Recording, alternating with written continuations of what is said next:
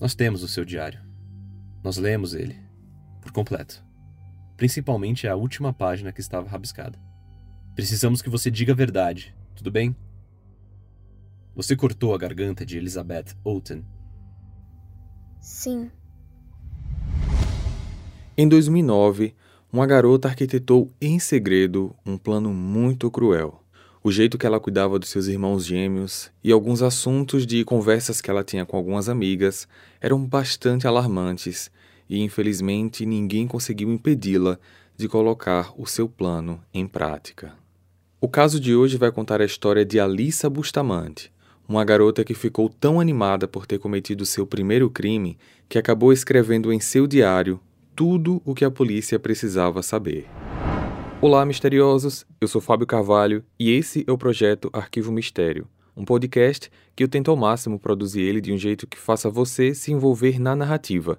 E para isso, eu conto com a participação de diversas pessoas, principalmente na simulação das vozes dos personagens. Siga a gente na plataforma de streaming em que você está nos escutando agora para receber notificação sempre que um novo episódio for lançado. Para ver as fotos do caso de hoje, basta seguir a gente no Instagram, arroba Arquivo Mistério. Recados dados, vamos para o caso de hoje.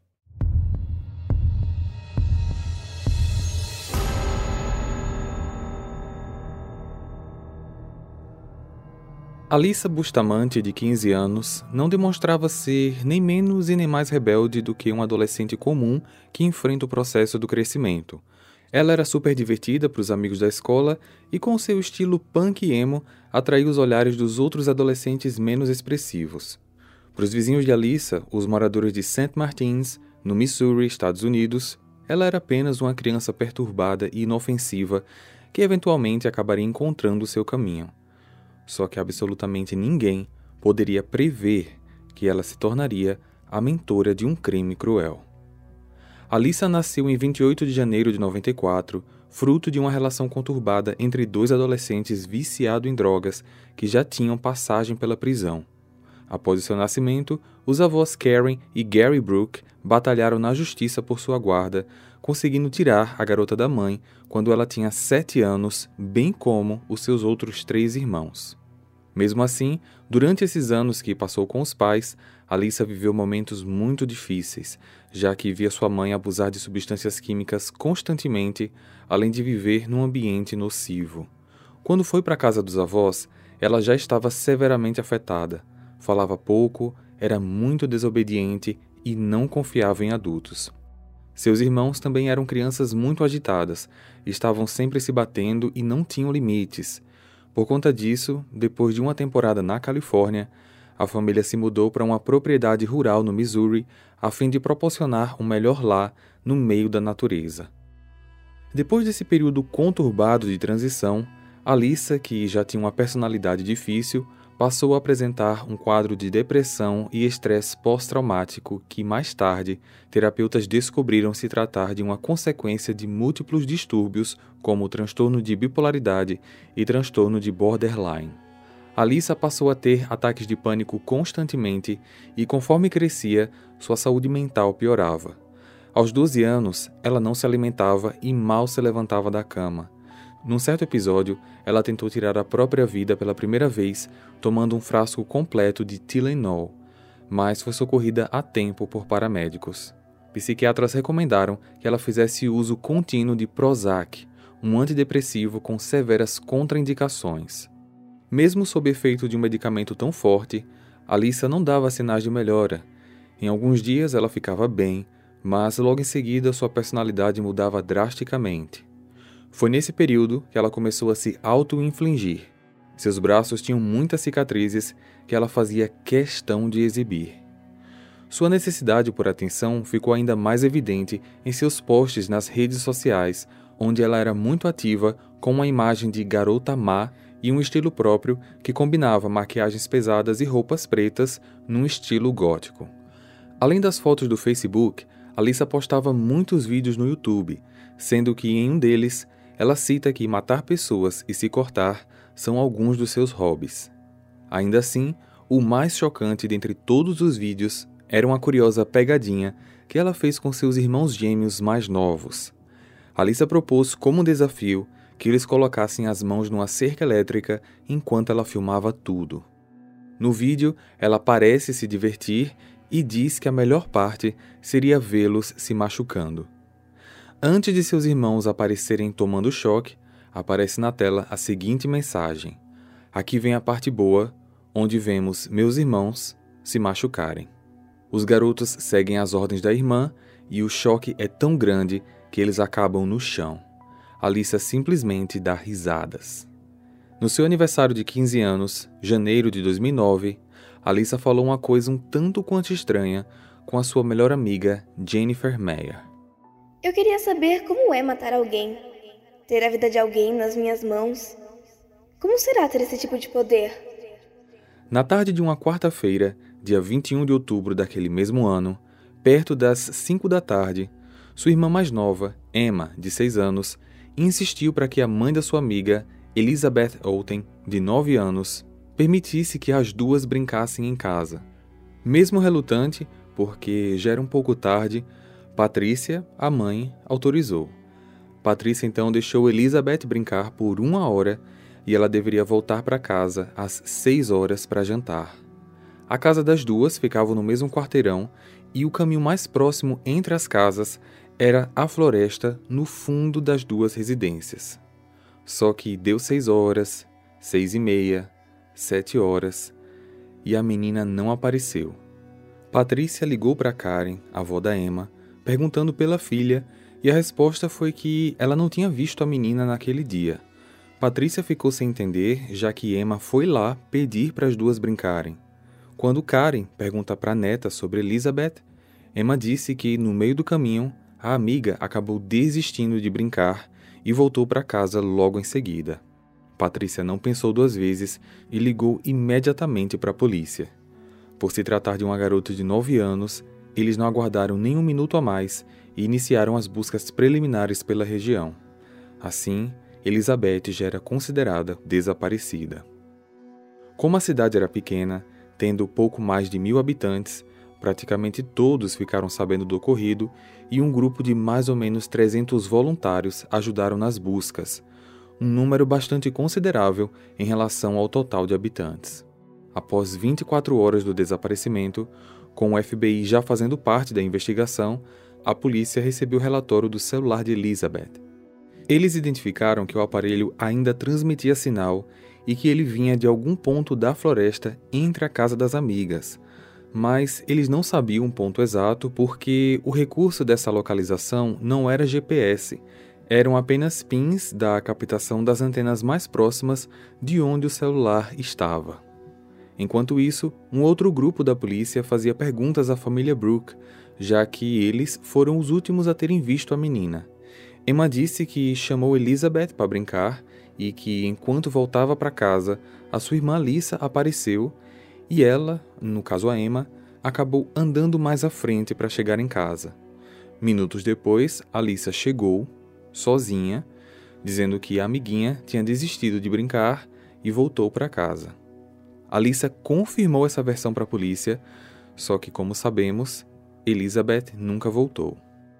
Ao mesmo tempo, um dos grupos de voluntários encontrou algo estranho na floresta, o que mais parecia ser uma cova mas ela estava coberta. O grupo chamou a polícia que já estava ali próxima. Essa cova ficava um pouco atrás da casa da família Brooke.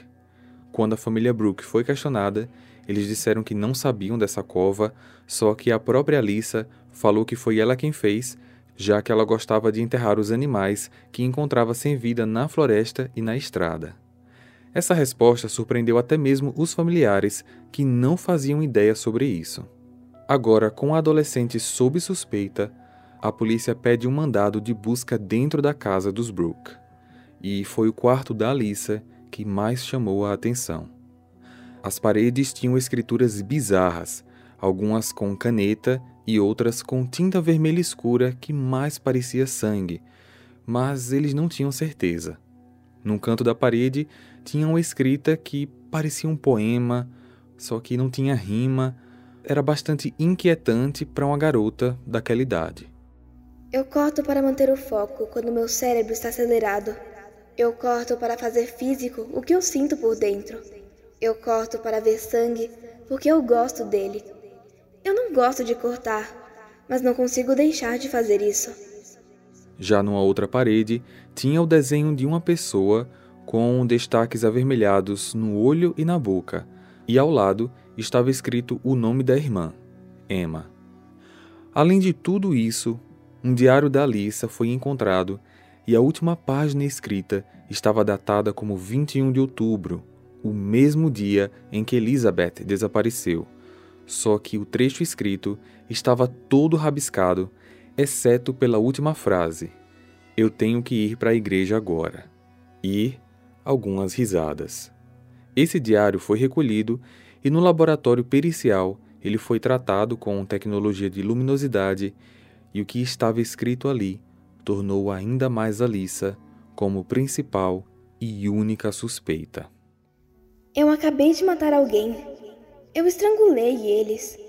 Cortei as gargantas e esfaqueei. Agora eles estão mortos. Eu não sei como me sinto nesse momento, mas foi incrível. Assim que você supera o sentimento de, oh meu Deus, eu não posso fazer isso, tudo se torna muito agradável. Eu estou meio nervosa e tremendo agora. Ok, tenho que ir para a igreja agora. hey, você se interessa por crimes reais, serial killers, coisas macabras e tem um senso de humor um tanto quanto sórdido? Se sim, você não está sozinho. Se você precisa de um lugar recheado de pessoas como você, Venha conhecer o podcast Pátria Amada Criminal. Todas as semanas tentamos entender o pior da humanidade. Nesse processo a gente ri, chora, fica brava, fofoca, porque afinal de contas é assim que a gente fala quando está entre amigos. Suas novas melhores amigas trevosas estão aqui no Pátria Amada Criminal. Na manhã de sexta, Alissa foi chamada para um interrogatório oficial na delegacia com o sargento David Reed e ela foi acompanhada pela avó. Alissa não respondia muito, os oficiais usavam técnicas de pausas, de silêncios, para observar o comportamento dela. Essas pausas eram de 30 segundos a um minuto e nelas Alissa se mostrava altamente desconfortável.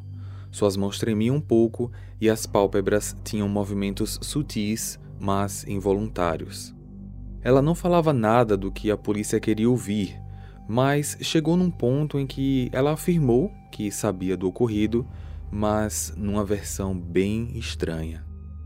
Foi um acidente. A gente estava andando na floresta e de repente ela caiu, bateu a cabeça e morreu. Certo, mas cadê ela? Eu enterrei numa das covas que cavei. Você pode nos dizer o local exato? Sim. Pode nos levar lá? Posso. Nós vamos desenterrar o corpo, certo?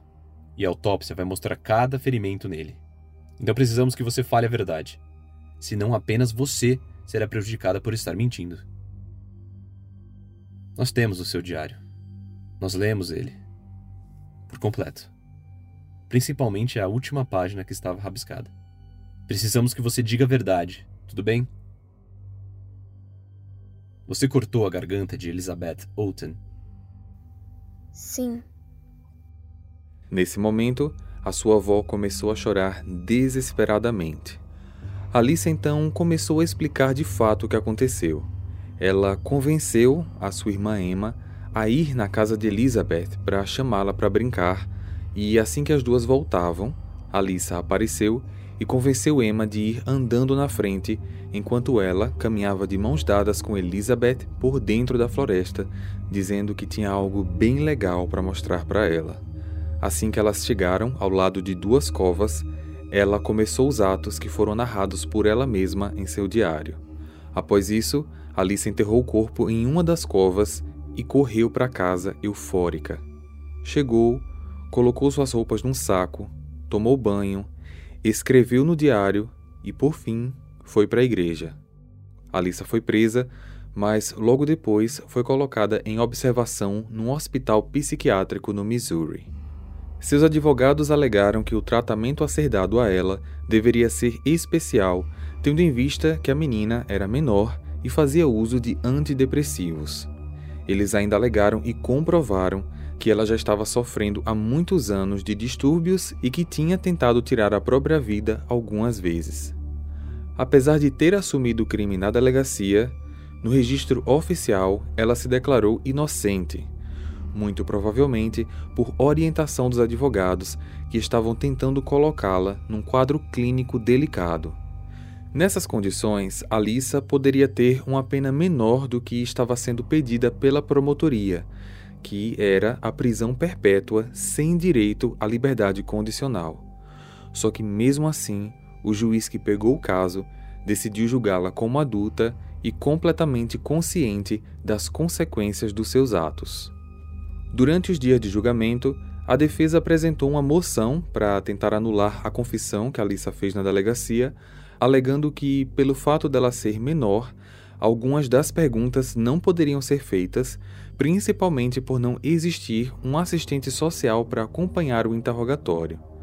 Seguindo a lei, o juiz não teve muito o que fazer e acatou o pedido, descartando por completo a confissão de Alissa. Além disso, a Suprema Corte dos Estados Unidos estava em andamento com a análise de uma nova lei para decidir que penas de prisão perpétua para menores de idade sem possibilidade de condicional fossem inconstitucionais. Com todas essas situações, os promotores decidiram fazer um acordo para não prolongar mais o julgamento.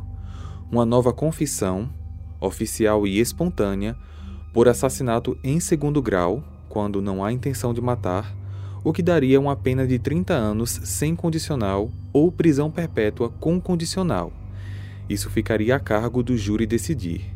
A defesa aceitou o acordo e uma nova confissão foi feita. No dia da leitura da sentença, Alissa direcionou suas palavras para a corte. Eu não posso nem imaginar pelo que vocês estão passando. Me desculpem por tudo isso. Se eu pudesse dar a minha vida para tê-la de volta, eu daria. Me desculpem.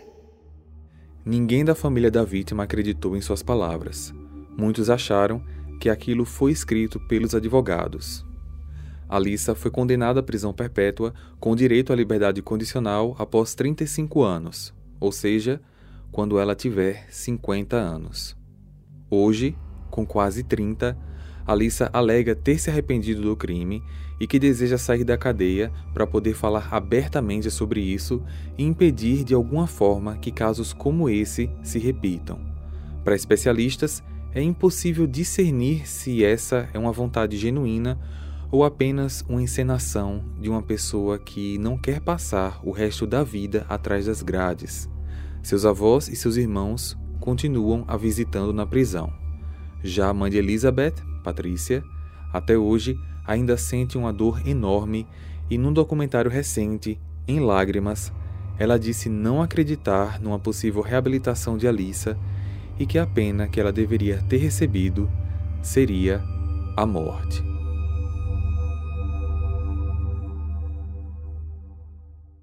Hey, você se interessa por crimes reais, serial killers, coisas macabras e tem um senso de humor um tanto quanto sórdido? Se sim, você não está sozinho. Se você precisa de um lugar recheado de pessoas como você, Venha conhecer o podcast Pátria Amada Criminal. Todas as semanas tentamos entender o pior da humanidade. Nesse processo a gente ri, chora, fica brava, fofoca, porque afinal de contas é assim que a gente fala quando está entre amigos. Suas novas melhores amigas trevosas estão aqui no Pátria Amada Criminal.